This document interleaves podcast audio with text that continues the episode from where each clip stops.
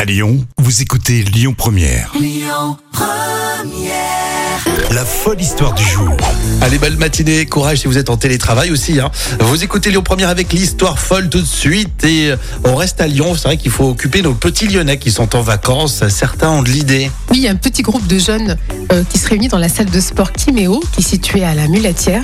Alors, celui propose des structures de parcours. Alors, c'est une discipline qui consiste à franchir des obstacles, faire aussi des acrobaties, de la musculation. Mhm. Mais ici, on vient surtout pour pratiquer ce qu'on appelle le chase tag. Alors, c'est comme le jeu du chat de, et de la souris. hein. Ça, Ah, ça- ça d'accord. s'apparente à ça.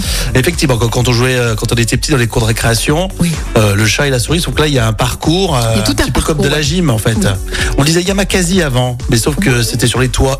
Oui, c'était sur- Les- Sauf que là, c'est une- vraiment une salle qui dispose d'un terrain bien particulier. Et D'accord. c'est la seule salle en France, d'ailleurs, qui dispose de ce, de ce terrain. Eh, la mulatière. au thème du jeu euh, du chat et de la souris, euh, voilà, qui sont faits de métal. hein. C'est dans une arène qui généralement mesure euh, 12 mètres carrés. Alors comment jouer Ben, C'est facile, en fait, il y a deux athlètes, donc euh, un chat et une souris, de deux équipes différentes. Et le chat a 20 secondes pour toucher la souris, et si elle arrive à ne pas se faire toucher, ben, elle marque un point.